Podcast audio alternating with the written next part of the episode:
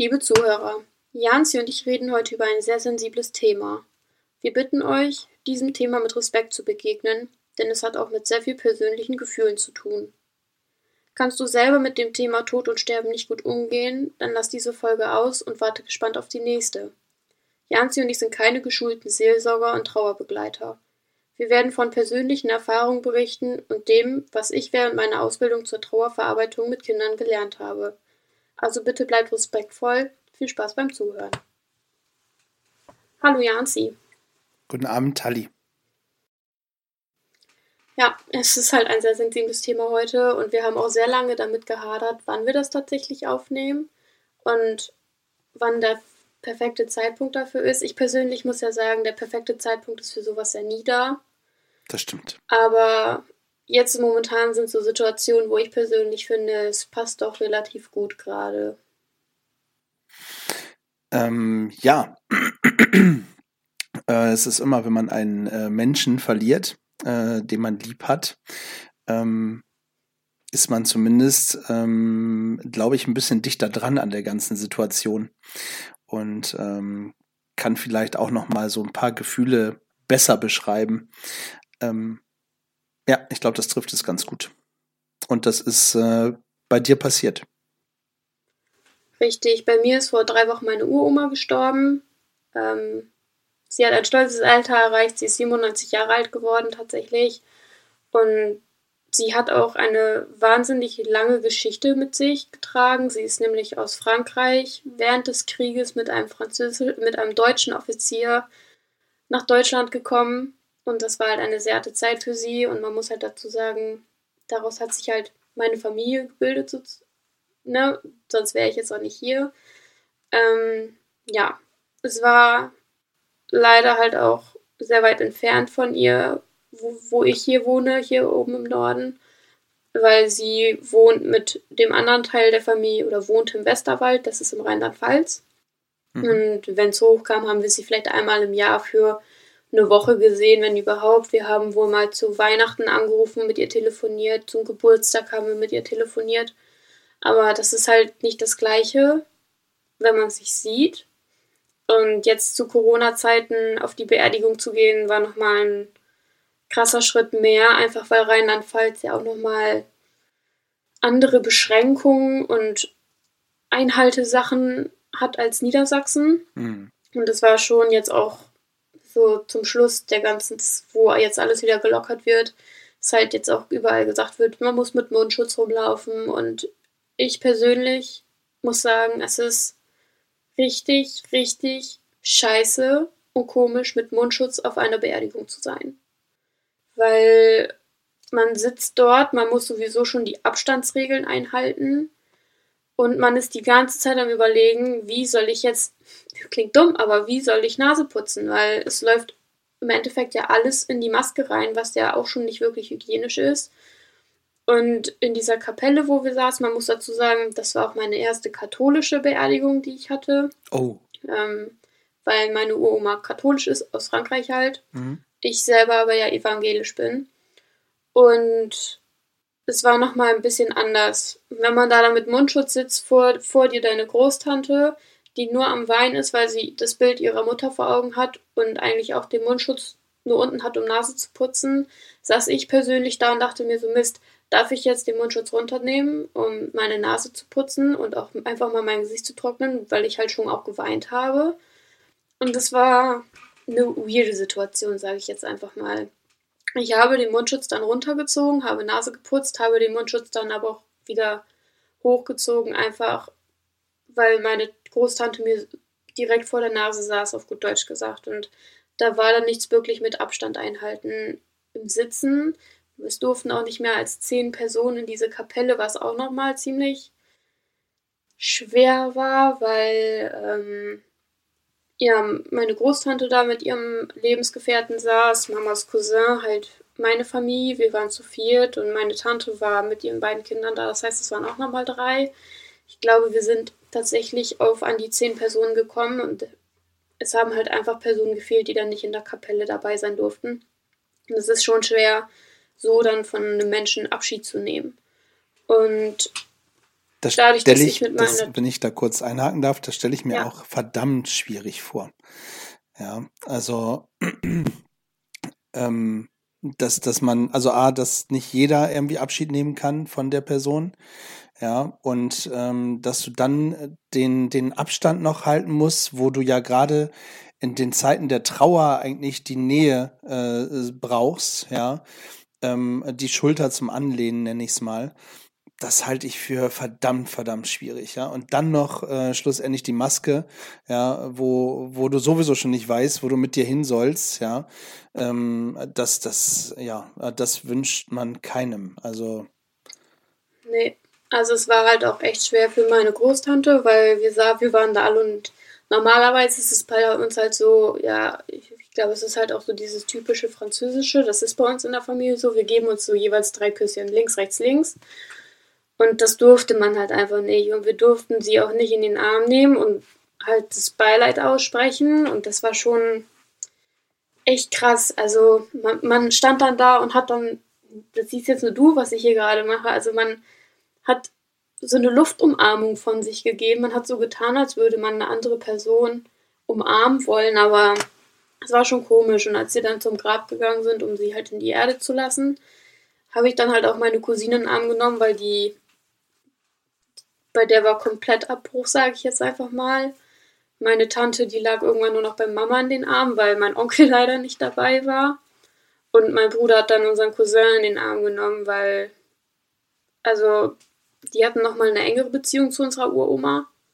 Es war schon, es war schon eine sehr, sehr emotional traurigere Beerdigung, als ich je eine Beerdigung erlebt habe, tatsächlich. Das glaube ich. Ja. Das glaube ich. Oh Mann. Und für dich gedrückt und umarmt. Ja. Also wie gesagt, es war einfach ja blöd. Man konnte sich nicht wirklich in den Arm nehmen. Wir haben dann zum Schluss gesagt, okay, immerhin durften wir auf der Beerdigung dabei sein, aber ist schon schwer. Ja, das, äh, wie gesagt, kann ich äh, absolut nachvollziehen. Also grundsätzlich ähm, jetzt mal unabhängig von den ganzen Umständen, ähm, ist eine Trauerfeier ja jetzt nicht gerade die äh, tollste Veranstaltung, auf die man gehen möchte. Ja, im Gegenteil. Ähm, darauf kann man gut und gerne verzichten. Gut, jetzt muss man dazu sagen, ähm, ohne das abwerten zu meinen, im Gegenteil, sie ist 94 Jahre, ey, Respekt. 97. Ja, Entschuldigung, 97 äh, Jahre, ja. Ähm, ja. Das ist ein so verdammt äh, tolles Alter. Ähm, und ich glaube, da ist es dann einfach nur wichtig, dass sie ähm, tatsächlich äh, in Ruhe und Frieden eingeschlafen ist, ohne große Schmerzen. Und ich hoffe, das war der Fall. Genau, also sie hatte tatsächlich nichts, sie hat nichts gespürt oder sonst was. Also sie war sehr lange an den Rollstuhl gefesselt inzwischen, weil sie nicht mehr laufen konnte und irgendwann konnte sie auch nichts mehr sehen. Also es war eine Strafe quasi schon gefühlt, weil sie konnte irgendwann nur noch Umrisse und Schatten erkennen und sie konnte halt auch irgendwann mich nicht mehr von meiner Mama unterscheiden, weil ich auch genauso groß bin. Und ja, meine Cousine ist inzwischen auch schon fast so groß wie ich und dann war es halt auch schwer, vor allem wenn man uns dann nur einmal im Jahr sieht. Ähm, dass man sie schwer unterscheiden kann. Sie hat uns an unseren Stimmen unterscheiden können, das war sehr gut, aber jetzt so zum Schluss fing auch die Demenz tatsächlich an und sie konnte dann kaum noch Deutsch. Das heißt, sie hat dann überwiegend nur noch Französisch gesprochen. Und also zum Glück, sage ich mal, zum Glück kann meine, Ta meine Großtante fließend Französisch, dass die dann halt auch in dem Altenheim sehr viel übersetzt hat. Und sie hat auch keine Ahnung, wie viel Lungenentzündung und Wasser an Einladerungen und sowas überstanden. Also die war echt eine harte Kämpferin. Und jetzt zum Schluss, ja, sie hat nur noch geschlafen, sie hatte nichts, also wirklich in Anführungszeichen nichts. Ähm, sie konnte in Ruhe einschlafen und das haben wir auch gesagt, es ist schön, dass sie ohne Schmerzen gehen konnte. Ähm, es ist für sie eine Erlösung, es ist für alle, so scheiße es klingt, es ist für alle eine Erlösung. Ähm, weil man einfach dann auch nicht mehr damit kämpfen muss, wie geht's weiter, was für Medikamente müssen jetzt kommen und so weiter und so fort. Das ist doch eine große Erleichterung tatsächlich. Und ich brauche nicht meckern, ich habe immer noch eine Uroma. Also ich bin mit drei Uromas, nee, mit vier Uromas aufgewachsen. Meine erste Uroma ist gestorben, als ich, ich glaube, fünf Monate alt war. Also davon habe ich nichts mitbekommen. Ähm, da kann ich auch nachher nochmal drauf eingehen, wenn wir um Trauerverarbeitung mit Kindern reden. Ähm, meine zweite Uroma ist, ne, meine, ja doch, meine zweite Uroma ist gestorben. Ich glaube 2011, da war ich zwölf Jahre alt. Und jetzt ist meine dritte Uroma gestorben. Jetzt bin ich 20 und meine vierte Uroma lebt immer noch und sie ist 92 Jahre alt und fit wie ein Turnschuh. Also ich brauche halt echt nicht meckern, ne? Ja, also trotzdem ist es immer schade, wenn, wenn äh, jemand gehen muss und äh, ja. wenn man einen geliebten Menschen einfach, ja, dann nicht mehr wiedersehen kann oder mit ihm sprechen kann. Das, äh, das kann ich verstehen, dass das ähm, sehr, sehr traurig ist. Äh, unabhängig vom Alter. Aber wie gesagt, ja. schön ist es, dass sie zumindest ähm, zum größten Teil mit vollem Bewusstsein da war und mit euch sprechen konnte, auch wenn es nachher Französisch war. Äh, ja. Und un petit peu français, c'est très bon. C'est vrai, c'est vrai. Ja, wir haben halt auch gesagt, ähm, le temps passé, l'amour resté, also die Zeit vergeht, die Liebe wird bleiben. Also das ist übrigens sehr schön, ja. Ähm, das, das, das, das ist wirklich, äh, sehr schön. Ja. ja, ähm, es ist kein einfaches Thema, äh, wie wir ja schon festgestellt haben. Ich meine, ähm, wir alle äh, müssen das Thema ähm, Tod, glaube ich, einfach, ja, ich glaube, die muss man irgendwie offen begegnen, so schwer das auch ist. Also ich, ähm, es ist auch für mich verdammt schwer, sich mit dem Tod auseinanderzusetzen, ja.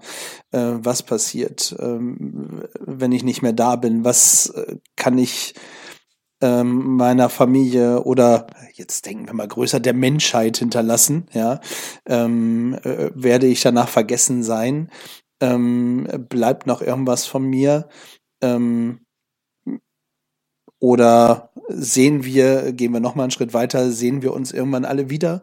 Ja, es gibt ja verschiedenste Glaubensrichtungen, äh, die unterschiedliche Varianten äh, dort setzen. Ich äh, wage es tatsächlich nicht, mich mit dem Thema auseinanderzusetzen. Ähm, obwohl ich es ja jetzt gerade tue, ähm, davon mal abgesehen. Aber ähm, es ist trotzdem was, womit man sich selber so nicht beschäftigt. Also, also ich tue es nicht, ich verdränge es irgendwie. Und ähm, erst wenn denn jemand gestorben ist, ich meine, bei mir ist das jetzt ähm, drei Jahre her, als mein Vater verstorben ist, ähm, das war schon, glaube ich, so der, der härteste Einschnitt ähm, in meinem Leben, muss ich, muss ich sagen. Ähm, das, das war schon, war schon krass, weil das mehr oder weniger auch von heute auf morgen war. Ähm, das, das, ja.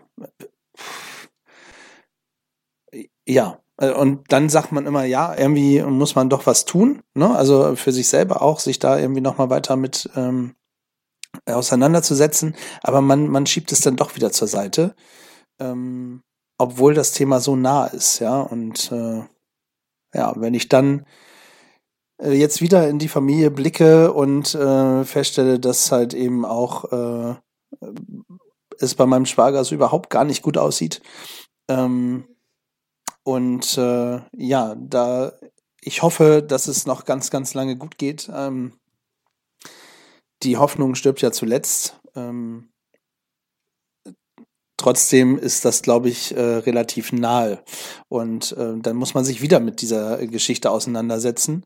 Ähm, und das wirklich bei jemandem, der, der ja vielleicht ähm, 45 Jahre alt ist, ja, und ähm, eine Frau und ein Kind hinterlässt, ähm, das, das, das, das schmerzt noch mehr, ja. Also, äh, also es schmerzt, äh, das, das soll jetzt alles andere nicht schmälern.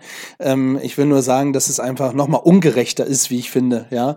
Ähm, also ich wünsche jedem, jeden, jeder Person ein langes Leben. Ähm, und ähm, ja, dann muss da irgendwann ein Kind aufwachsen ohne Vater. Das, äh, also für mich war das, und mein Vater ist 68 äh, geworden, 67, 78 70. Nein, 70 hat er nicht mehr geschafft. Ist auch egal. Äh, siehst du da, ich bin äh, gerade wirr im Kopf. Ähm, die hat er tatsächlich nicht mehr geschafft. Ähm, und das hat mich schon tatsächlich äh, sehr mitgenommen. Wie muss es einem ähm, nicht mal zehnjährigen Mädchen gehen, ja. wenn, wenn sie ihren Vater verliert? Das ist, also ich persönlich kann es mir halt auch echt schwer vorstellen. Also klar, es gibt Menschen, die können irgendwann, irgendwann damit um, aber für ein fast zehnjähriges Kind halt, ist es ja nochmal schwerer, weil es hat noch so viel vor sich. Ich sage jetzt mal ganz grob, es hat die Konfirmation halt noch vor sich, es hat den ersten Freund noch vor sich, ne, und es hat die Hochzeit noch vor sich. Also ich könnte mir eine Hochzeit ohne meinen Papa nicht vorstellen. Ja, und auch äh, sollte ich jemals in meinem Leben äh, heiraten, ähm, muss ich die leider auch ohne meinen Vater äh, feiern. Und ja, das ist schon, das tut schon weh, ne? wenn man da so drüber nachdenkt. Das ist so. Und wenn man dann ja. Irgendwie ein achtjähriges Kind äh, hat, was genau das nicht mit ihrem Vater erleben kann, und wenn es nur, wenn es nur die gute Nachtgeschichte ist, ist es schon echt krass. Es ist so ein krass schweres Thema, wirklich. Ja. Oh, okay. Das ist es. Ähm, ich wollte eben noch irgendwas sagen, aber ich wollte dich in einem Redefluss nicht unterbrechen. Aber ich hab's vergessen. das ist, äh, dir fällt es wieder ein. Du darfst mich im Übrigen immer unterbrechen, das ist kein Ding. Ja, warum habe ich mir eigentlich keine Taschentücher zur Seite gelegt? Oh. War, eine, war eine doofe Geschichte. Sehr schön. Ja, aber wenn wir jetzt gerade schon beim Thema sind, Trauerverarbeitung mit Kindern, würde ich da vielleicht mal kurz drauf eingehen. Oh ja, das passt ja. War, habe ich bei mir in der Ausbildung, in der Erzieherausbildung ist es halt so, dass wir im Religionsunterricht auf jeden Fall einmal darüber reden, wie man halt auch Trauerverarbeitung mit Kindern macht. Vor allem, weil Kinder ähm, in der Kita dann auch viel darüber sprechen. Und zwar trauern Kinder tatsächlich anders als Erwachsene.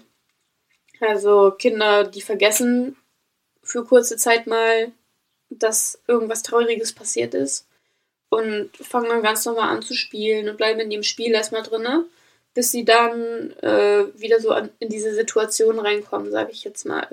Und ähm, dementsprechend trauern sie halt auch in Schüben. Das heißt, für so ein paar Minuten ist halt die Trauer da dann ist sie wieder weg und dann kommt sie wieder. Das tun sie aber tatsächlich, um ihre Psyche zu entlassen, weil die Psyche bei Kindern anders aufgebaut ist.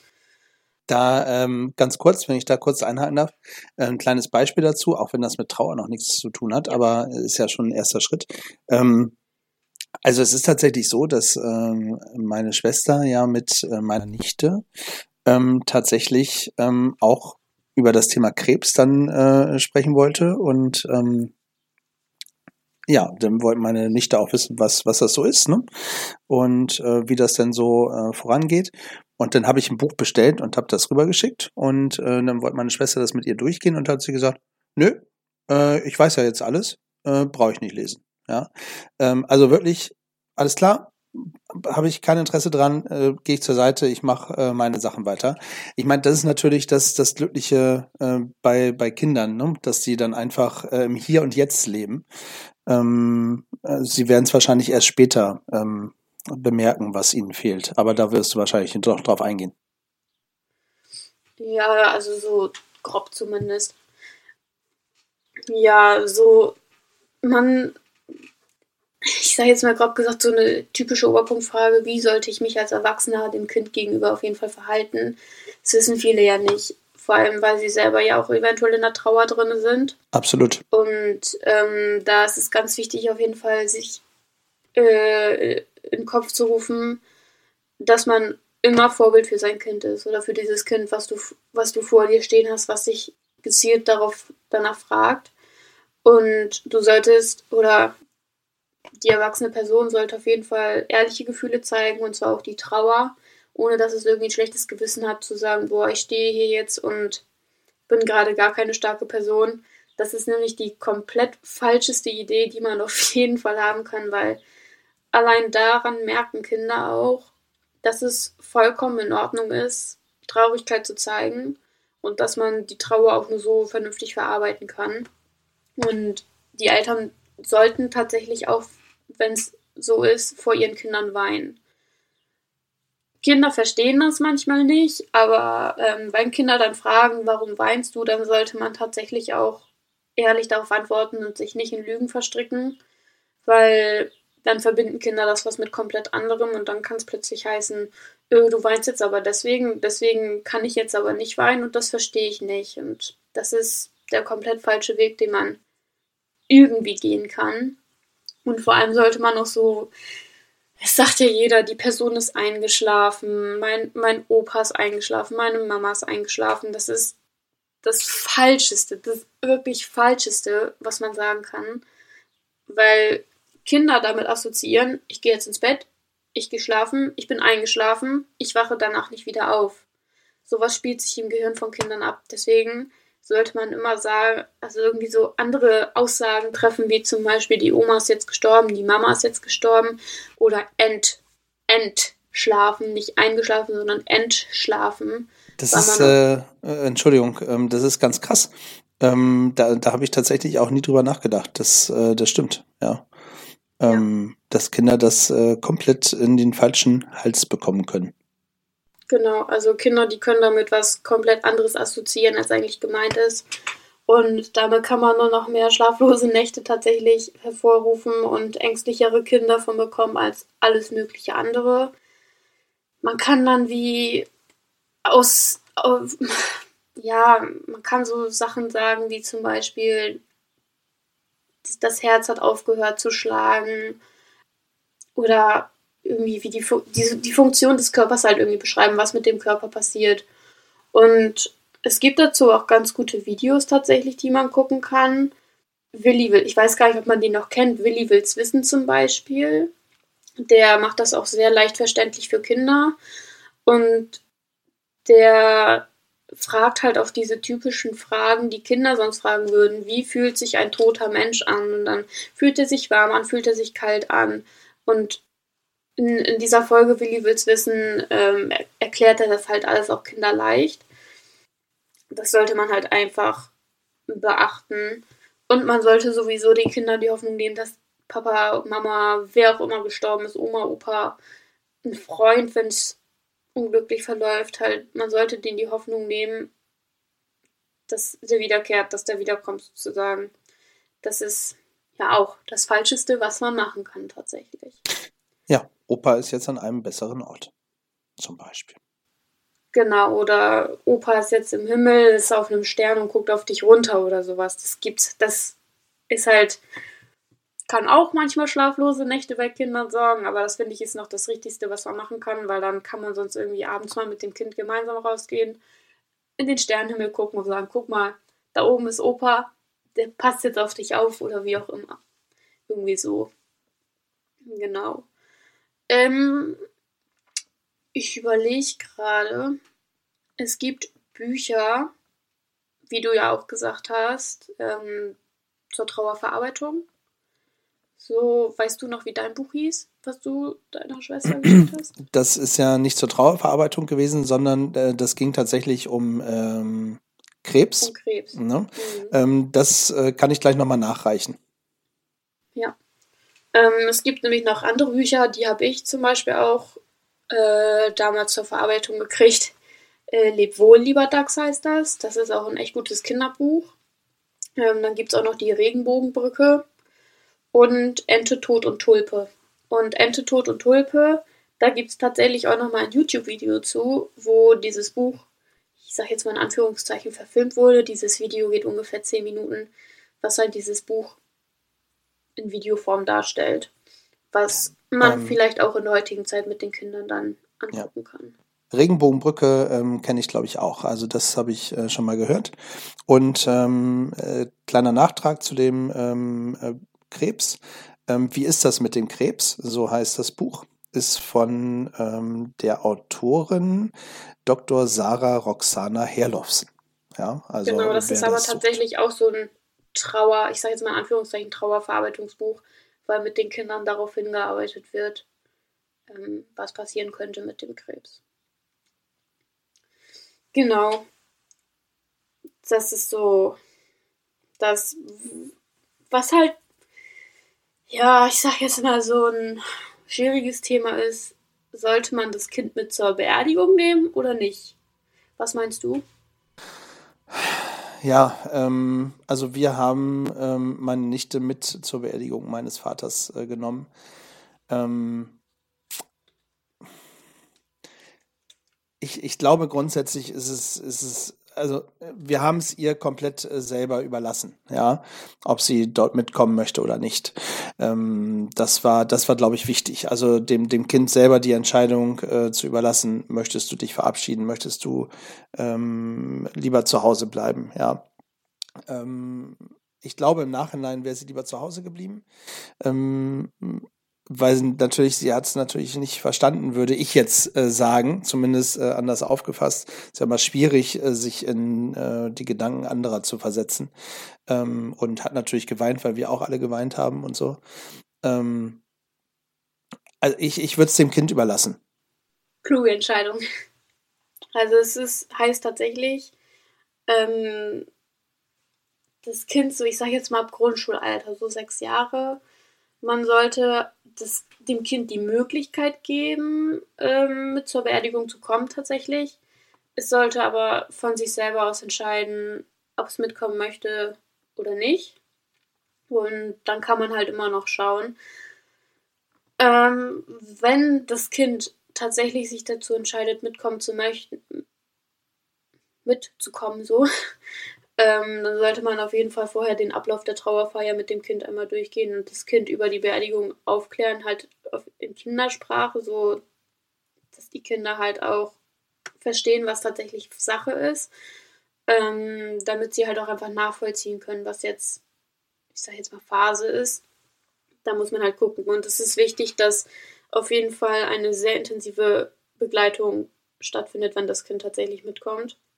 Um, ähm, ja, und man kann, wenn man möchte, mit dem Kind, sollte es nicht mitkommen, kann man aber auch machen, wenn das Kind mit auf der Beerdigung war, nochmal ein eigenes Abschiedsfest feiern mit dem Kind alleine, dass das Kind sich nochmal in Ruhe verabschieden kann. Einfach, damit das Kind nochmal aktiv wird. Das Kind kann zum Beispiel, bevor die Beerdigung ist, wenn man das möchte und es eine Sarg, eine Erdbestattung ist mit Sarg, dass das Kind zum Beispiel auf dem Sarg malt. Das machen viele Bestattungsinstitute tatsächlich mit da kann man ähm, hingehen und mit Fingerfarbe dann an dem Sarg malen. Einfach so Abschiedsbilder. Oh, das ist, das ist eine ganz tolle Idee. Das finde ja. ich richtig schön. Ja. Bei meinem Papa gab es keinen Sarg, da gab es eine Urne, aber da hätte man das ja auch machen können. Ja, genau, da hättet ihr ein selbstgemaltes Bild, was man ans Grab trägt oder so, dass man einen Brief in den Himmel schickt, sozusagen. Oder halt einfach. Genau, das hat sie getan. Das war genau. auch eine sehr ein sehr trauriger Moment, wo sie das, dann das Bild dort an die Urne gestellt hat. Das ist schon, das ist schon, schon krass, ja. Ja, aber es ist doch eine gute Entscheidung, finde ich, dass ihr das halt auch so mit ihr gemacht habt irgendwie. Aber ja, da muss man halt gucken, wenn das Kind partout nicht mit möchte, dass man dann halt irgendwie eine weitere Bezugsperson dem Kind hinstellt, dass es zur Not sollte es mit in die Kapelle wollen, dann aber doch wieder rausgeht ähm, dass das Kind auf jeden Fall ein, eine Person an der Seite hat, mit dem es sich beschäftigen kann, damit die anderen in Ruhe halt an der Zeremonie teilnehmen können. Ähm, Mir hat es, auch wenn das jetzt gerade nicht zum Thema passt, ähm, äh, wobei Zeremonie war, glaube ich, das, äh, der springende Punkt. Äh, mir hat es tatsächlich geholfen, dass ich nochmal in die kleine Kapelle gegangen bin, ähm, vorher, alleine. Also ich war wirklich alleine äh, und das das war für mich wirklich äh, sehr gut. Also einfach nochmal so für mich den Raum einfach ähm, kennenlernen, nochmal ähm, einfach die Situation, ne, was kommt da auf einen zu, ähm, das, ähm, also das kann ich tatsächlich, und darauf wollte ich hinaus, verstehen, äh, dass man das vielleicht auch mit dem Kind machen sollte. Ne? Was, was, was passiert da eigentlich? Ähm, das finde ich eine ganz, ganz gute Entscheidung. Für mich war es äh, auch eine sehr gute Entscheidung. Also es hat nicht geholfen, dass ich danach äh, weniger geweint habe, aber ähm, ich wusste zumindest, ähm, worauf ich mich einlasse, was da drumherum passiert. Und das war echt wichtig. Das ist ja auch eine gute Trauerverarbeitung, finde ich, einfach um damit persönlich besser umzugehen. Ich meine, jeder geht ja auch anders mit Trauer um. Das ist ja auch nochmal so ein Fakt. Aber ist, ist immer von meiner Seite aus halt auch nochmal eine gute Entscheidung, dass man sich wieder nochmal von alleine, ohne dieses ganze Drumherum, die anderen Menschen um sich herum einfach nochmal in Ruhe verabschieden kann. Das ist ja vielleicht auch nochmal ganz nett. Ja, da muss man halt dann schauen, ne? Ich hatte dich allerdings äh, unterbrochen. Du wolltest gerade noch einen Punkt nennen. Nee, ich war fertig. Oh, okay, okay, okay. Ähm, ja, dann ähm, wollte ich äh, dazu noch mal was sagen. Ähm, wo fange ich an? Ich, äh, als äh, von meinem besten Freund damals, also das ist auch schon äh, sehr lange her, ich weiß tatsächlich nicht, wie lange das schon her ist, ähm, aber gefühlt müssen das auch schon 20 Jahre sein, äh, der beste Vater gestorben ist. Äh, von meinem besten Freund der Vater gestorben ja. ist, so rum. Äh, blöder Versprecher. Ähm, ja, das, das war tatsächlich, ähm, also der war auch äh, noch sehr jung und ähm, äh, also Andreas hat gesagt, ähm, dass wir eben mit, ähm, ob wir mit auf die Beerdigung kommen würden und sowas. Und das war, das war tatsächlich auch äh, sehr, sehr schwer. Ähm, äh, ohne dass ich das Gefühl überhaupt kenne, aber man kann sich ja teilweise wirklich auch reinversetzen. Und es war auch eine sehr, sehr schöne Trauerfeier und ähm, weil er Fußballer war, haben die äh, You Never Walk Alone gespielt und oh, meine Herren, ey, ja. ähm, das, das, das war die Hölle. Und immer, wenn ich äh, dieses Lied höre, und es läuft ja fast immer irgendwo, wenn, wenn Fußball ist, ja, muss ich an diese Trauerfeier zurückdenken. Das, ähm, das war, ja, das äh, ist tatsächlich so Punkt eins. Ähm, äh, Punkt zwei, ähm, eine andere Trauerfeier. Wir haben das schon mal kurz ähm, besprochen, als wir mit Jan aus Einbeck gesprochen haben zum Thema Jugenddruckkreuz. Ähm, auch da hat uns eine, eine Jugenddruckkreuzerin äh, verlassen müssen, in dem Fall. Ähm, ja, und ähm, auch, äh, also die Kirche äh, war tatsächlich gerappelt voll. Ähm, und auch da habe ich tatsächlich ein, ein Musikstück im Ohr, das ist Somewhere Over the Rainbow. Ähm, wenn ich da schon drüber spreche, über das Lied, ähm, äh, dann, dann kriege ich schon wieder feuchte Augen. Ähm, auch das ist tatsächlich was, was mich immer wieder aus der Fassung bringt, wenn ich es wenn ich's höre, wo ich manchmal umschalten muss, weil das einfach gerade auch nicht zu der aktuellen Situation passt. Und ähm, jetzt darauf zurückzukommen äh, zu ähm, meinem Daddy. Ähm, da habe ich auch tatsächlich äh, sehr lange überlegt, was, was, was machen wir für Musik, ja. machen wir so diese typische äh, Geschichte, die äh, einmal sehen wir uns wieder von Andreas Gabayé oder so, hätte auch gepasst, zumindest zu seiner Geschichte. Und dann hatte ich ein, ein schönes äh, Lied rausgefunden. Ähm, das nennt sich Gute Reise. Ähm, sehr unbekannt eigentlich. Also das, das, das kannte keiner. Und wir haben uns das ähm, tatsächlich zu Hause angehört und äh, wir haben äh, da gesessen und ja, wir haben einfach alle geweint und wir wussten einfach, dass das genau das richtige Lied ist, was wir, was wir spielen wollen. Und ja, das kann ich tatsächlich auch immer noch nicht hören, ähm, ohne ähm, ja, in, in, Tränen auszubrechen oder eine Träne zu vergießen. Ähm, was ich auch nicht schlimm finde, im Gegenteil. Ich finde das äh, toll, dass man äh, Lieder äh, mit Emotionen verbindet.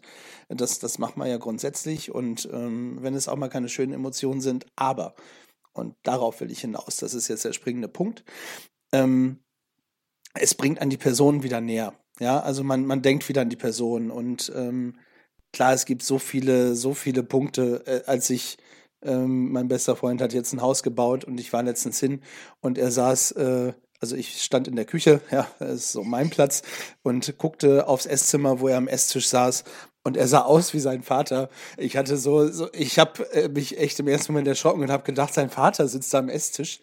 Ähm, und habe ihm das auch gleich mitgeteilt. Ich sage, ey, du siehst aus wie dein Vater, es ist so krass gewesen.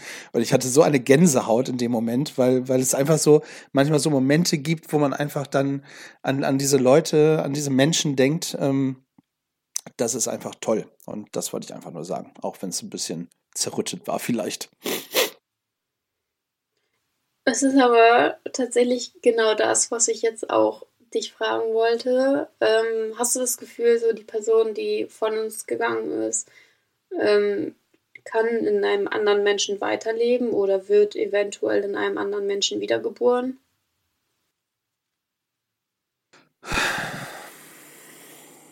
Ja, ich, äh, ich kann es ja nicht sagen. Ich ähm, würde es mir, würd's mir vielleicht wünschen, ich weiß es noch nicht mal, ob ich es mir wünschen würde, ähm, ob es in einer Person wiedergeboren wird, in einem Lebewesen. Ich, ich weiß es nicht. Äh, ich, ich hoffe es irgendwie. Ich kann mir nicht vorstellen, dass irgendwie das Leben so ja, von heute auf morgen endet und äh, wir danach nichts äh, weiter erleben. Ob es dann im Körper eines anderen Menschen ist. Ah, ich könnte mir nicht vorstellen, momentan im, im Körper einer Katze wieder zu erwachen, glaube ich. Es muss ja nicht unbedingt ein Tier sein, es kann ja auch einfach tatsächlich ein anderer Mensch sein. Ich könnte mir nicht vorstellen, im Körper von Donald Trump wieder zu äh, erleben. Okay, gut, hätten wir das auch geklärt. Ähm, ich persönlich muss dazu sagen, das haben jetzt auch bei der Beerdigung meiner Omi, man muss dazu sagen, meine Uroma wollte, dass wir sie Omi nennen, deswegen nenne ich sie auch Omi.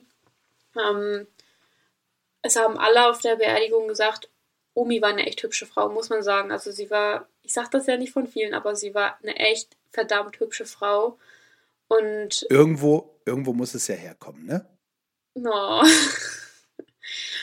Und ähm, da haben halt irgendwie alle so gesagt, ja, weil sie halt auch ein Bild von sich als 20-Jährige bei sich im Haus immer hängen hatte.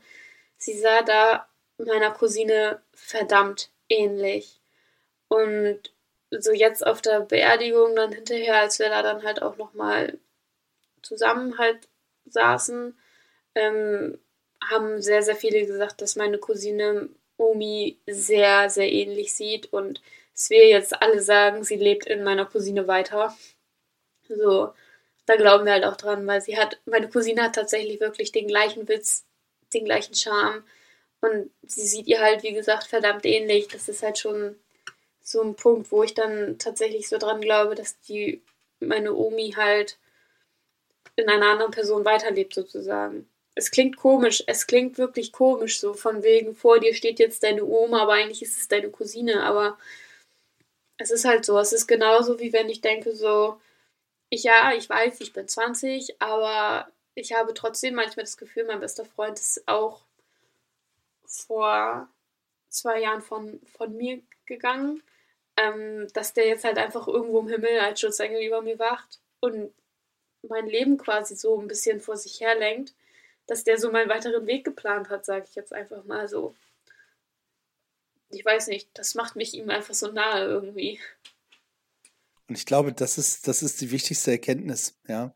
Wenn es einem hilft und wenn man äh, sich dann äh, dieser Person so nahe fühlt, dann ist es genau das Richtige. Es gibt nichts Falsches zu denken, finde ich. Ja, ähm, wenn es einem hilft und wenn es einem dann auch in der Trauer hilft und wenn es einen glücklich macht, und das ist, glaube ich, das Schönste an der ganzen Geschichte. Ähm, das, und das geht mir auch so, wenn ich abends auf dem Balkon sitze und der Mond scheint, äh, dann, dann denke ich auch an meinen Daddy, ja, und äh, auch an andere, die, die von uns gegangen sind, aber natürlich in letzter Zeit hauptsächlich an meinen Daddy. Ähm, und dann, dann ja, dann schnackst du einfach auch, ja, also so blöd sich das manchmal anhört und äh, sagst, ey, das, wie hättest du das jetzt gerade gelöst? Oder äh, mit meinem Auto stimmt wieder irgendwas nicht, ja. Äh, shit, du kannst mich tatsächlich gerade nicht abholen, ja, oder du hast es noch geschafft, äh, mich wieder bis nach Hause zu bringen. Ähm, das sind dann halt manchmal so Sachen, ähm, die müssen einfach sein. So, so blöd sich das für manch Außenstehende anhört, wenn es mich glücklich macht und wenn es dich glücklich macht, ähm, dass du deine Omi in deiner Cousine wieder siehst zum Beispiel oder ähm, dass du mit deinem besten Freund äh, redest, wenn du in den Sternenhimmel guckst. Wenn es sich glücklich macht, dann ist es genau das Richtige. Ja.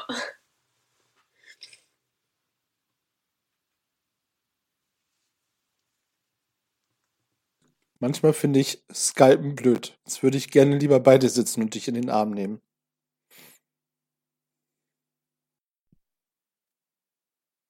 Ja, man muss dazu sagen, ich bin sowieso ein sehr emotionaler Mensch. Ja, das äh, kenne ich, das Problem. Was im Übrigen kein Problem ist. Ja, also daher, wenn wir nicht emotional wären, könnten wir auch so einen Podcast nicht machen. Ja, korrekt. Ja, also das ist so einfach, was ich euch zuhören einfach mitgeben möchte, dass ihr offen einfach über dieses Thema sprecht, so wie wir jetzt, dass man das auf jeden Fall nicht tabuisieren sollte. Ja, dass man hoffentlich einfach auch echt die richtigen Menschen dann an der Seite hat, die das dann nicht so durch den Dreck ziehen. Ja, absolut. Ähm, ich finde das sehr schön, dass wir beide ähm, miteinander sprechen und äh, uns äh, dem Thema widmen, so schwer das doch auch ist. Und man merkt immer so, wie schwer das Herz wird, ja, und ähm, ja, wie, wie das Wasser anfängt zu steigen. Das ist, äh, ist schon, schon krass, ja. aber das, das zeigt einfach, wie viel Liebe auch in dir steckt ähm, zu den Personen, die, die du vermisst und ähm, die dir am Herzen lagen und die dir ähm, auch in so kurzer Zeit wie dein bester Freund so viel mit auf den Weg gegeben haben, ähm, dass du so viel Liebe in dir trägst. Und das ist einfach auch schön. Das ist wohl lieb. Ja. Mir ist übrigens wieder eingefallen, was ich vorhin sagen wollte. Na, dann haus raus. Und zwar ähm, ist meine, wie ich aufgezählt habe, meine erste Uroma. Oh, fühle dich gedrückt. äh, ist meine erste Uroma ja gestorben, als ich ein paar Monate alt war. Und meine Eltern haben mich halt mitgenommen zur Beerdigung, einfach weil ich halt auch noch so klein war quasi noch ein ziemlicher Frischling. Und sie wussten halt nicht, an wen sie mich abgeben sollten, weil einfach alle auf der Beerdigung waren. Und äh, meine Oma fand das Ganze nicht so geil. Also die hat, die war sehr pikiert über diese Situation. Hinterher hat sie, das hat Mama mir letztens erzählt, hat sie dann aber zu Mama und Papa gesagt, das war für sie irgendwie zum Schluss doch das vernünftig Richtige, einfach weil sie mich kleines Wesen, paar Monate alt, halt so daran erinnert hat, dass das Leben trotzdem irgendwo weitergeht. Und ich halt so in diesem Moment so ein kleiner Lichtblick war, die ihr dann halt auch von der Trauer so ein bisschen weggeholt hat, weil immer wenn sie kurz davor war, richtig auszubrechen, hat sie mich angeguckt und hat sich gedacht, okay, wow, ich habe hier meine Enkelin liegen und ähm, die gibt mir gerade wieder Hoffnung fürs Leben. Deswegen war das von meinen Eltern halt in diesem Fall doch eine recht gute Entscheidung tatsächlich. Ja. Finde ich auch, warum auch nicht. Wir äh, wissen, ähm, dass ja eigentlich jeder von euch, ähm, die, die uns zuhören, ähm, Erfahrungen in der Richtung gemacht haben. Wir haben von dem einen oder anderen auch schon den, die Bitte bekommen, den Wunsch bekommen, dass wir über das Thema äh, mal sprechen. Ähm, wir können sicherlich nicht äh, jedem gerecht werden. Das, das muss man auch ganz klar sagen, weil das sind einfach unsere Erfahrungen, die wir euch gerade mitteilen. Äh, die kann man nicht eins zu eins ähm, projizieren und auf jemand anders umsetzen. Jeder geht anders mit der Trauer um. Ähm, jeder geht anders mit Erinnern um, ja. Ähm, es gibt so viele, die, die, die sagen, ey, ich, ich, ich brauche, brauche einen festen Ort, an dem ich glaube, zum Beispiel, ja. Ähm, Oh, Moment, Moment. Ich glaube, da habe ich eine äh, Statistik sogar. Moment, Moment, Moment. Auch wenn ich das eigentlich gerade gar nicht äh, sagen wollte, aber ja, stimmt. Ähm, aber ich, ich, ich mache dann doch einmal eine Statistik mit daraus. Äh, 72 Prozent, 72 Prozent brauchen keinen festen Ort. Ähm, 12 Prozent brauchen einen festen Ort, aber nicht zwingend den Friedhof, um äh, zu trauern oder zu gedenken. 9 Prozent brauchen das Grab auf dem Friedhof und ähm, 6% äh, wissen nicht, ob sie einen bestimmten Ort äh, bräuchten. Ähm, ich habe das tatsächlich auch, und das wollte ich gerade erzählen, für mich einfach entschieden, dass ich nicht zwingend den Friedhof oder die Kirche brauche, um äh, zu glauben, sondern ich habe, habe zu meiner Mom gesagt, ähm, dass ich, wenn ich nach Hause komme, dass da so viele äh, tolle Erinnerungen sind, ja, wo ich, wo ich nicht zwingend auf den Friedhof muss, ähm, um, um zu gedenken oder um Danke zu sagen oder was auch immer, ja, um äh, zu trauern.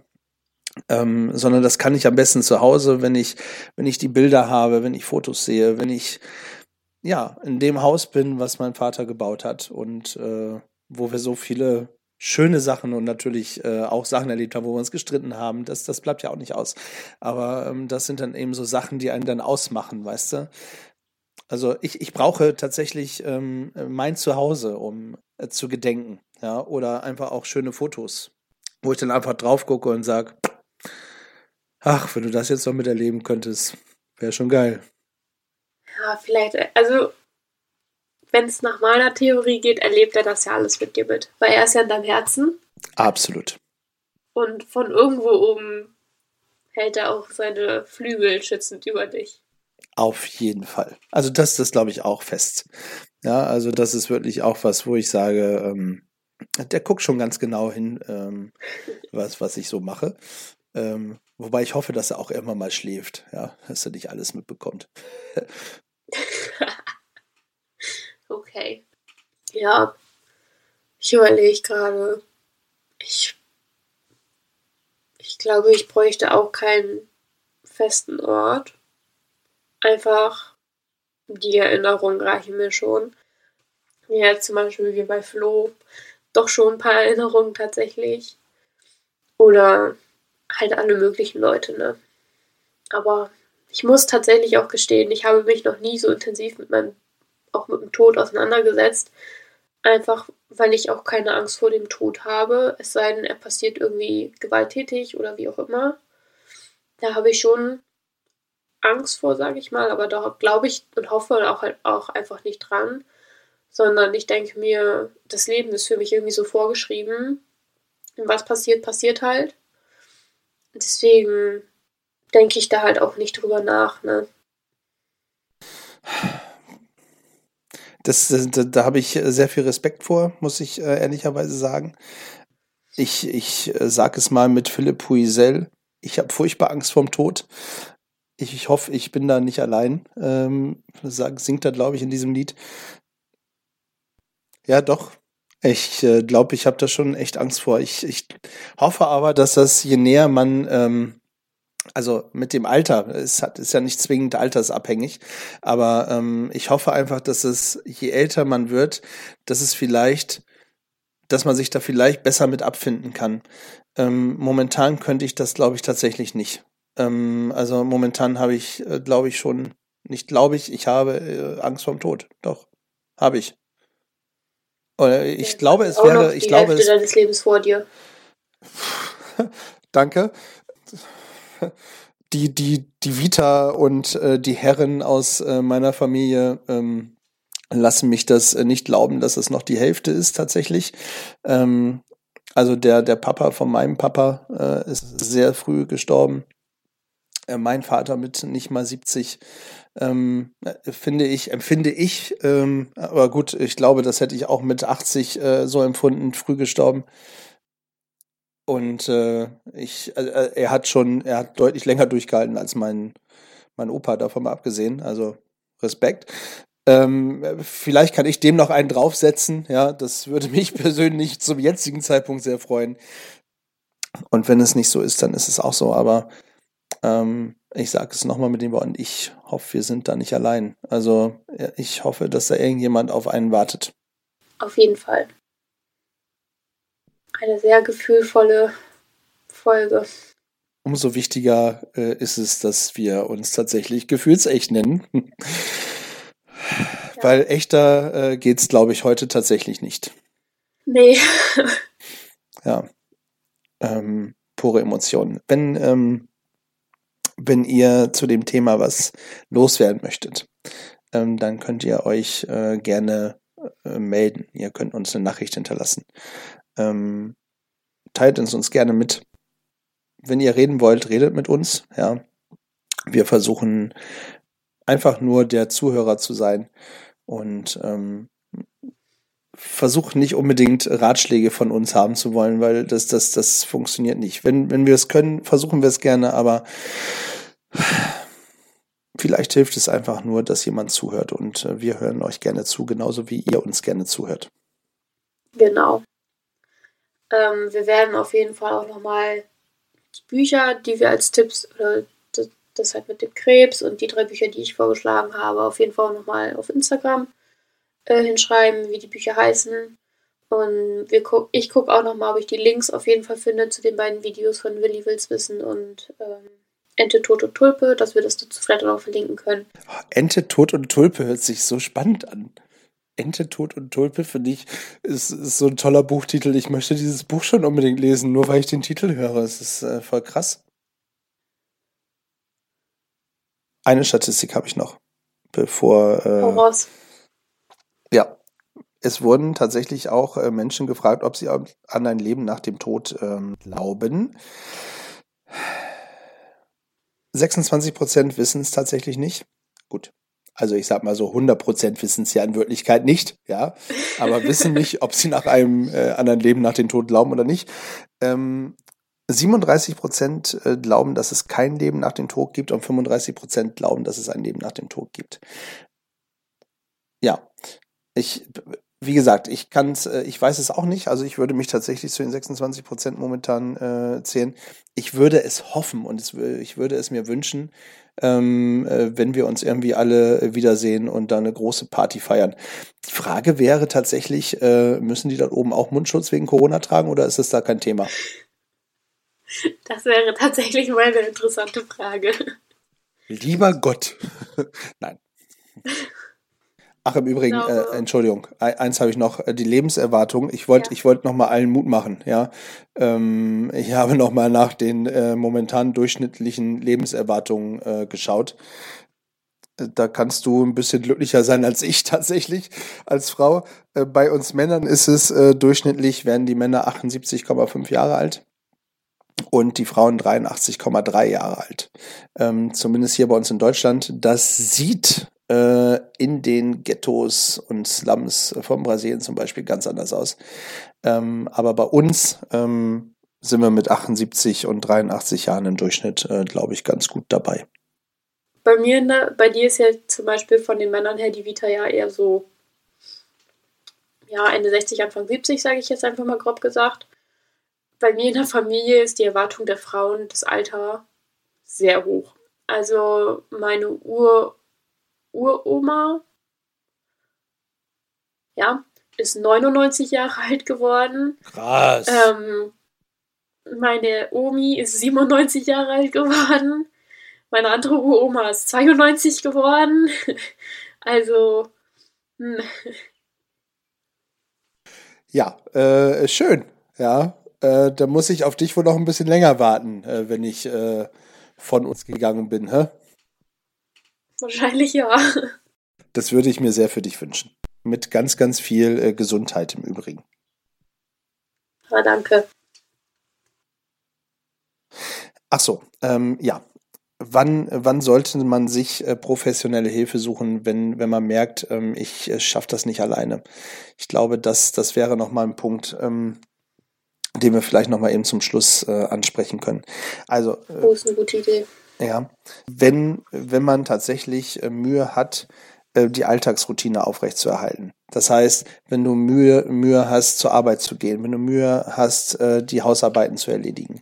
Ähm, das könnte, könnte ein Symptom sein, wo man sagt, okay, ähm, da geht's mir schlecht, das schaffe ich nicht, ähm, da suche ich mir gegebenenfalls professionelle Hilfe. Wenn ihr das Gefühl habt, der Depression. Das heißt, es ähm, kommen euch kaum gute Gedanken in den Kopf. Ja, ähm, die, die, ganze Welt ist schlecht. Ich meine, das, das hast du natürlich im ersten Moment immer das Gefühl, wenn jemand gestorben ist, davon mal abgesehen. Aber wenn sich das auf Dauer hält und es nicht von alleine weggeht, ähm, sollte man sich sicherlich professionelle Hilfe suchen. Dazu zählt natürlich auch äh, die Selbstverletzung oder ähm, wenn man den Gedanken hat, dass das Leben nicht mehr lebenswert ist. Ähm, oder äh, wenn man äh, nicht in der Lage ist, sich äh, selber zu beschuldigen. Ja, ähm, das, was hätte man besser machen können? Ja, Mensch, äh, wäre das alles passiert, wäre diese Person noch da, hätte ich das und das gemacht. Ähm, das sind so vier Faktoren, wo man ein bisschen ähm, gucken kann, beziehungsweise gucken sollte, sollte ich mich da nochmal in, in äh, professionelle ähm, Hilfe, Hände geben, so rum wollte ich sagen. Wenn ihr reden wollt, ähm, äh, sprecht uns an, äh, wenn ihr ein Thema habt. Wenn auch das ist ja so, wir, wir können uns auch gerne mal äh, eine Stunde mit ähm, jemanden von euch unterhalten, ähm, um einfach auch eine Person, die ihr, die ihr vermisst, die ihr toll findet, ähm, einfach mal einen Podcast zu widmen. Auch das, das ist sicherlich eine Möglichkeit. Ähm, könnte ich mir sehr spannend und interessant vorstellen. Ähm, dann sprechen wir einfach mal über eine Person, die ihr vermisst, die ihr verloren habt und äh, lassen sie einfach mal ein bisschen hochleben.